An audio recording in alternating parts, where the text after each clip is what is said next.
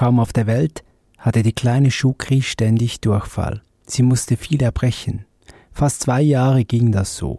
Sie konnte kaum schlucken, sie wimmerte Tag und Nacht, ihre dürren Arme zuckten und zappelten. Irgendwann sagte meine Frau, es ist kein Leben mehr in ihren Augen. Wir reden heute über Somaliland, eine autonome Region in, in Somalia. Und dort ist der Klaus Petrus gereist aus der Surprise-Redaktion.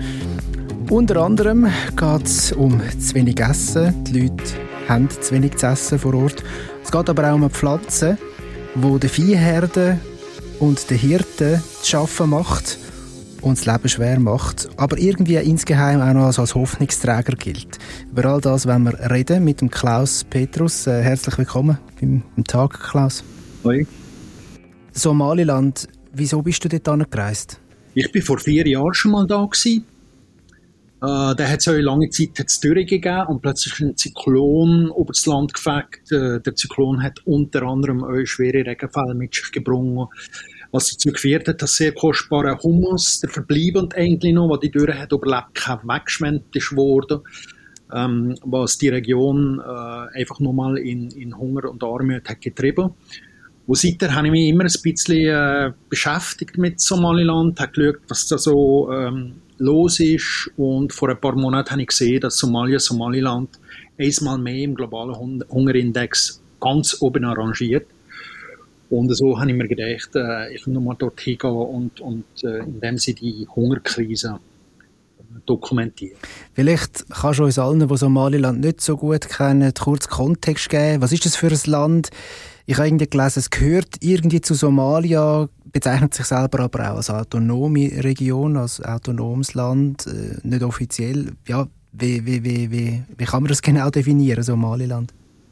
Es ist genau so, wie du sagst. Es ist politisch gesehen ein bisschen kompliziert. Ich glaube, für die Geschichte von Somaliland sind so zwei Daten recht wichtig. Äh, 1960, da hat sich die Region ähm, am Horn von Afrika von den Briten unabhängig gemacht und im Nordwesten, äh, wo eigentlich jetzt Somaliland ist, der Teil hat sich dann zumal mit dem Rest von Somalia zusammengeschlossen mit britisch Somaliland und das zusammen hätte eben Somalia gegeben und eine Zeit lang ist das auch recht gut gegangen, aber es hat immer eigentlich so schwellende Konflikte gegeben und so richtig ausgebrochen ist um 1991, da hat es einen ganz schweren, schlimmen Bürgerkrieg gegeben. Und als Folge von dem Bürgerkrieg hat sich nachher Somaliland einseitig abgespalten von Somalia. Und genau das, äh, die Tatsache, die einseitige Abspaltung hat eigentlich dazu geführt, dass die internationale Gemeinschaft, ich glaube mit Ausnahme von äh, Taiwan, bis heute Somaliland als eigener Staat nicht äh, anerkennt. Sie sind sozusagen wie eine unabhängige Region von gesamt Somalia. Das ist so ein bisschen äh, die Situation. Man muss, wir können sagen, dass der Unterschied zwischen Somaliland und dem Rest von Somalia, sage ich jetzt mal, recht groß ist. Ähm, es herrscht weitgehend seit Jahrzehnten Frieden in Somaliland. Äh, es gibt so eine Art von, von Politsystem, das vielleicht gleich so etwas wie eine äh, Präsidialrepublik. Es gibt auch ein Parlament, es wird gewählt äh, und so weiter. Man hat gerade als Journalist viel mehr Möglichkeiten, im Land rumzureisen, mit den Leuten auf der Straße zu reden. Das wäre in Mogadischu einfach nicht möglich. Wenn man öffentlich ein Interview machen will, hat man das ganze Militär äh, bei sich und die Leute sind entsprechend eingeschüchtert. Nichts von dem in Somaliland. Also man kann sich da recht frei bewegen. Man muss auf allen Seiten sagen, es gibt immer noch sehr, sehr prekäre Situationen im Land. Also es gibt eine ganz offensichtliche Diskriminierung von der Frauen.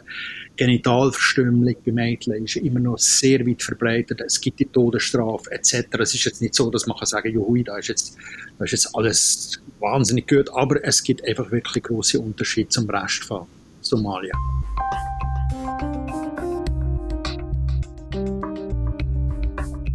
bis vor ein paar Monaten die Preise für Lebensmittel in die Höhe schnellten, wie von einem Tag auf den anderen und das Geld nicht mehr ausreichte. Auch die Laster mit Wasser kamen seltener, denn das Benzin wurde teurer. Die Leute redeten von einem Krieg irgendwo in Europa, der schuld an allem sei. Ja, und jetzt das, also der ukrainische Weizen fehlt offenbar in Somaliland. Wieso ist es gerade der ukrainische Weizen, Klaus? Es hat zum Teil zu tun mit äh, Handelsabkommen, die jetzt schon jahrzehntelang dauern. Ähm, aber sicher ein wichtiger Punkt ist, die Handelswege sind relativ kurz. Ähm, also von der Ukraine über die Türkei ans Horn von Afrika im Vergleich jetzt zu Choro oder Mais von Mexiko käme oder von Australien sind da die Wege relativ klein. Es ist tatsächlich so, dass die Region da äh, sehr abhängig ist vom ukrainischen Weizen. Also 90 Prozent von dem Weizen, der ins Land kommt, stammt aus der Ukraine. Und entsprechend mit dem Missbrauch vom, vom Krieg, äh, spätestens dann, wenn, wenn der Hafen von Odessa ist blockiert wurde, äh, ist einfach kein Weizen mehr von der Ukraine ins Land gekommen. Man hat ja auch können lesen, dass jetzt glaub, letzte Woche glaub, das erste Mal überhaupt wieder ein, ein Schiff hat können auslaufen. Da ganz, ganz viele diplomatische Bemühungen von ganz vielen Seiten.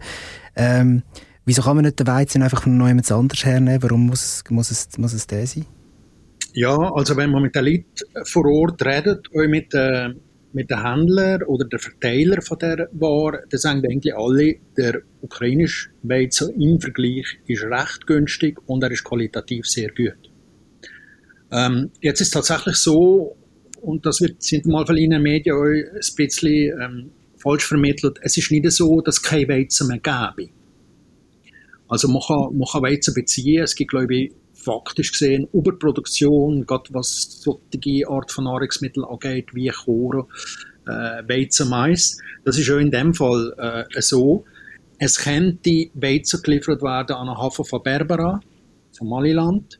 Aber der, der da geliefert wird, sagen wir mal von Mexiko oder wie ich vorher gesagt habe, von Australien, der ist einfach ungleich teurer als der Weizen. Das heißt, es gibt, gäbe genug Weizen, aber der Weizen, der da ist, ist für die Leute nicht erschwinglich. Also gibt es in dem Sinne kein Weizen, der ins Landesinnere kommt, was zum Beispiel von, von der Regierung selbst oder von Hilfsorganisationen nachher an die Leute verteilt wird. Und eben über äh, den Preis von einzelnen Lebensmitteln und Rohstoffen und äh, die ganze Spekulation rundherum könnte man wahrscheinlich mehrere einzelne Sendungen führen. Darum äh, gehen wir da jetzt nicht näher drauf ein. Der lateinische Name Prosopis juliflora steht für ein tropisches Mimosengewächs, auch Mesquite genannt, das ursprünglich aus Mexiko stammt. Der holzige, mit Dornen besetzte Strauch wächst rasch zu einem stattlichen Baum von bis zu 12 Metern Höhe heran. Weil sich die schnell wachsenden Wurzeln 30 und mehr Meter in die Tiefe graben, kommt er auch in unwirtlichen Gebieten und während Dürrezeiten noch zu Grundwasser, während andere Pflanzen längst verdorren. Du bist aber auch noch wegen etwas anderem auf Somaliland und wir haben es da jetzt gerade schnell ein bisschen umrissen. Du hast mehr über die Pflanze Prosopis juliflora erfahren. Die macht den Leuten dort das Leben schwer. Also neben Dürre, Wasserknappheit und Weizen, wo ausbleibt, jetzt auch noch das. Was macht die Pflanze mit der Landschaft und den Menschen und den Tieren? Es ist eine invasive Pflanze, die noch nicht, gar nicht so lange äh, in Somaliland, Somalia oder auch in Äthiopien da ist. Ich glaube, so zuerst mal ist die auftreten in den 50er Jahren, dann vermehrt in den 80er, 90er Jahren. Eine invasive Pflanze, wie gesagt, die von Mexiko kommt, Lateinamerika, Mittelamerika und die wahnsinnig resistent ist. Also die, die übersteht vermutlich einfach jedes, jedes Wetter, äh, was nur denkbar ist. Ähm, und etwas, was recht typisch ist für die Prosopis, ist, dass es sogenannte Pfahlwurzeln hat. Das heißt, es sind Wurzeln, die jetzt im brennenden Boden wachsen. Und zwar bis zu 30 Meter. Und kaum kommen die zu Wasser, breiten sich die Wurzeln gewissermaßen aus. Äh, und das heisst aber auch, dass die Pflanzen im Gegensatz zu anderen Pflanzen, einheimischen Pflanzen, nur an Grundwasser kommt, aufgrund von der Tiefe, wo andere Pflanzen schon längst verdorben. Das ist ein wichtiger Punkt. Der andere Punkt, sie breitet sich unglaublich schnell aus. Das heißt, ähm, in, in, in, in Regionen, wenn ich zum Beispiel sehe, bei in Hungersregionen gibt es fast keine andere Pflanze mehr, aber die Prosopis wuchert. Und das ist eigentlich noch ein seltsames Bild. Du hast also wirklich Versteppung, Bodenerosion, Wüste und trotzdem scheint es da irgendwie grün zu sein, weil die Prosopis die immergrünen äh, Blätter hat. Ähm, genau, also die, die ist sehr widerstandsfähig und kann sich äh, krass ausbreiten und das führt dazu, unter anderem, dass wegen von den Pastoralisten, also von den nomadischen Viehhirten, indem sie die, ähm, ja, die kommen einfach nicht mehr durch. Weil man muss sich vorstellen, das ist nicht nur ein Stüde, sondern die kann bis zu 12 Meter hohen Bäume wachsen. Und wie gesagt, das ist wahnsinnig dirt. Das ist wie so ein, wie so ein, ein, ein natürlicher Stacheldraht schon fast. Ja, oder so, wie so ein, es sieht aus wie so ein bewusst angelegte Hecke, die sich so durch die Wüstengebiete und die Steppe zieht. Aber in Tatsache ist es aber äh, tatsächlich so, dass die Pflanze sich wahnsinnig schnell kann, kann aussehen kann. Jetzt kommt dazu, ich habe gesagt, immer grüne Blätter. Nur die Blätter sind für die Tiere nicht genießbar, weil sie wahnsinnig bitter sind. Das heißt, von den Blättern der grünen haben die Tiere eigentlich nichts. Die Bäume tragen neue Schoten. Und wenn die reif werden, sind die Schoten eigentlich das, was die Tiere können essen können. Das ist sehr proteinhaltig, aber auch sehr zuckerhaltig. Und eine von den Konsequenzen ist, dass die Tiere, die, wir reden jetzt hier von Schaf, von Geiss, von Kamel, wahnsinnig schnell Karies kriegen und zum Teil diesen Tieren auch die Zähne ausfallen. Was natürlich fatal ist, weil die malen. Also die, vom, vom Essvorgang sind die ihre Zähne angewiesen. Nun ein anderer Punkt, wo, wo die Pflanzen für viele Viehhirten und Nomaden unsympathisch macht, wenn es zum Baum heranwächst, ist das wirklich Hartholz. Das heißt, es braucht gutes Instrument, um die Bäume zu fällen und zu beispielsweise Holzkohle zu verarbeiten. Wenn man dann aber probiert, sie trotzdem zu verbrennen, also indem sie mit denen zu feiern, dann nimmt man eher Stüde und die Stüde entwickeln wahnsinnig schnell viel Räuch. Also auch das ist nachher wie eine unangenehme Seite und, und das zusammengezählt macht eigentlich, dass viele, viele Viehhirten, mit denen ich geredet habe, gesagt haben, das ist ein teuflischer Baum. Also der, der hat nichts Gutes, der macht das Leben wirklich schwer. Äh, mit dem will er nichts zu tun haben. Und trotzdem breitet sich die Pflanze wirklich über das ganze Land aus. Ja, und ich habe es ja eingangs gesagt, also wir haben jetzt gehört, es, tönt nach einem Fluch eigentlich, die Pflanze. Und ich habe es eingangs gesagt, es gibt aber auch Leute, die das irgendwie als Chance sehen, zum Beispiel der Guli Dachmat, dem bist du begegnet, mit ihm hast du geredet. Äh, bevor wir aber über das reden, äh, erzähl doch noch mal kurz, wer der Guli Dachmat genau ist, weil es ist eine spannende Person, die auch Teil ist von deiner Reportage. Ja, genau, das ist wirklich, das ist ein spezieller äh, Typ. Ich hatte ihn tatsächlich eben schon vor vier Jahren mal ganz zufälligerweise kennengelernt. Am Abend ist er zu Zürcher, wir sind so in einer Beiz und haben viel geredet und der hat schon dann schon mal schon von der Prosopis angefangen und äh, ich habe dem fast nicht alles können glauben, weil seine Idee ist wirklich gewesen, die Prosopis wird das ganze Land und wohl ganz Afrika retten, weil wenn man die richtig gut nutzt, ist das ein super Mittel, um viele Probleme zu bekämpfen, was das Land hat. Und er hat fast den ganzen Abend über das geredet, hat auch eine sehr schnelle Art, ist so hyperaktiv, er ist in Deutschland, also er ist in Somaliland geboren, ist aber nachher mit seiner Mutter nach Deutschland gegangen, recht gut, recht gut Deutsch, aber so ein bisschen, so ein bisschen Rapper-Style und so. Ähm, also recht ein, ein, ein so umtriebiger Typ und der hat dann mal von dem erzählt und gedacht, ah, das doch nicht sein. Aber haben wir dann wirklich in, in mein Notizbuch so eine Notiz gemacht, gesagt, Prosopis, Gulit Ahmed, Ausrufezeichen. Und unter anderem hat der Gulit dann mal gesagt, los, wenn du die Prosopis gut verarbeitest, dann ist das das effizienteste Mittel gegen die Hungerkrise. Und wenn ich vor ein paar Monaten wiederkehrt habe, wenn ich schon gesagt habe, dass Somaliland, Somalia dann prüfgerichtet ist im globalen Hungerindex, ist mir plötzlich die, die Sache mit der Prosopis wieder zu kommen. Und dann habe ich gedacht, jetzt tue ich den Gulit noch äh, kontaktieren, ob es denn überhaupt noch gibt, was er macht. Und siehe da, tatsächlich hat er in der Zwischenzeit ein Unternehmen gegründet. Lander Prosopis heißt das wo versucht, genau das, was er dann zumal gesagt hat, ähm, die Prosopis ökonomisch, ökologisch und sozial zu nutzen. Also ein Riesenprojekt.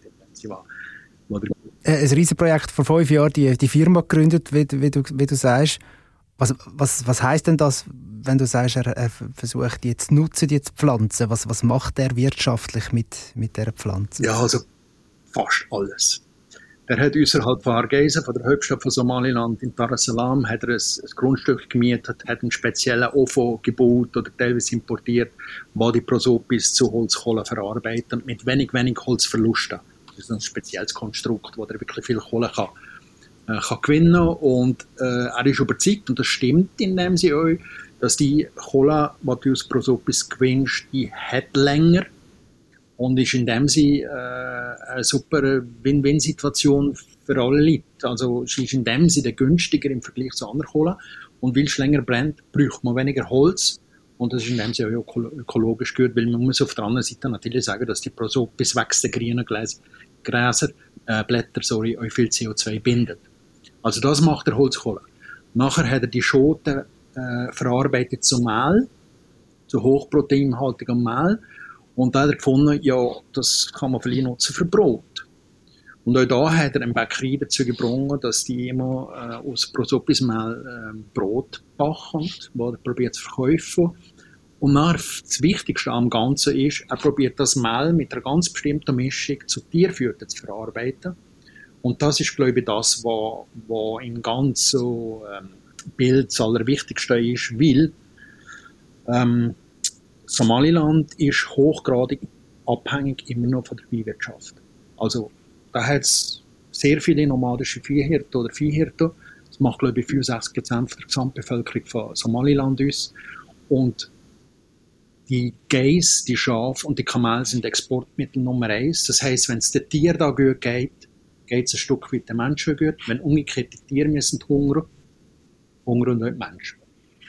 Und äh, vielleicht noch das sagen, der Gullit hat wirklich auch zusammen mit, mit Organisationen und Unternehmen können in dem Sinne anweisen, es gibt empirische Feldstudien, dass Geiss, ähm, Schaf und Kamel oder insbesondere Geiss und Schaf, wenn die das Tierfütter auf der Basis von Prosopismehl nehmen, dass die innerhalb von Wochen an Gewicht zunehmen und dass auch die Milchproduktion bei den Kamel zunimmt, wenn die Kamel aber das Essen kriegen mit Prosopis. Also das ist so ein bisschen was er da alles versucht und, und warum, vielleicht auch die Erklärung, warum er das Gefühl hat, hey, das ist etwas, was ich könnte retten. Das ist ein Effizienzmittel gegen den Hunger.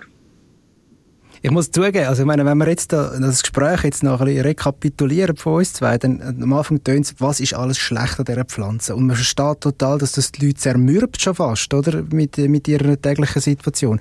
Jetzt hört man am Schluss noch das vom Gullit, wo sagt, leck die Pflanze, das ist ein Tausigsassa unter der Pflanze, die kann man so vielseitig einsetzen. Jetzt ist natürlich die, die Gretchenfrage, ist das jetzt der Ruin oder ist das die Hoffnung von der, von der Region, zum Beispiel jetzt auch von Somaliland? Was, was denkst du? Also ich glaube, das wird sich weisen in den nächsten Jahren. Also es gibt zwei, drei Sachen, die, wirklich klar sind. Das eine ist, ähm, auch wenn man Programm und Maßnahmen würde verfolgen zur Ausrottung äh, der Pflanze, das wird nie mehr richtig klingen. Also die Prosopis, das sagen euch alle Experten, Expertinnen, die kriegst du einfach aus der Region nicht mehr weg. Das heißt, mit der müssen wir auf der einen Seite probieren, zu leben.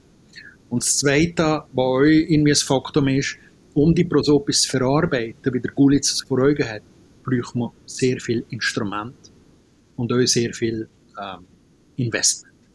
Also es bräuchte spezielle Öfen, wo man das Herdholz kann, äh, so kann verarbeiten Es bräuchte die ganze Maschine, die aus diesen Schoten Mehl kann machen und nachher das Ganze zum Brei oder zum, zum Tierfütter verarbeitet. Man bräuchte Lastwagen, um das zu transportieren und, und, und, und. Also es ist recht viel Investition nötig. Und bisher, aus welchen Gründen genau, kann ich, kann ich eigentlich auch nicht sagen, obwohl dass ich mit vielen Leuten über das geredet habe. Bisher ist das im grossen Stil noch nicht der Fall. So, wahrscheinlich kann man sagen, es ist auch eine, eine technische Angelegenheit, eine Angelegenheit der Infrastruktur, dass wenn da investiert würde, gäbe es vermutlich wirklich Möglichkeiten, die Prosopis äh, ein bisschen größeren Stil äh, zu verarbeiten in dem Sinne. Aber wie gesagt, die wächst so schnell. Also ich glaube, wenn man, wenn man sehr viel würde investieren würde, hinkt man immer ein bisschen an. Es braucht auch andere Maßnahmen, um äh, die invasive Pflanze irgendwie äh, ja, das Wachstum und die Ausbreitung in Grenzen zu halten. Machen da mal einen Punkt. Klaus, danke vielmals fürs Gespräch. Gerne geschehen. Gespräch mit dem Klaus Petrus über Somaliland ist das gewesen.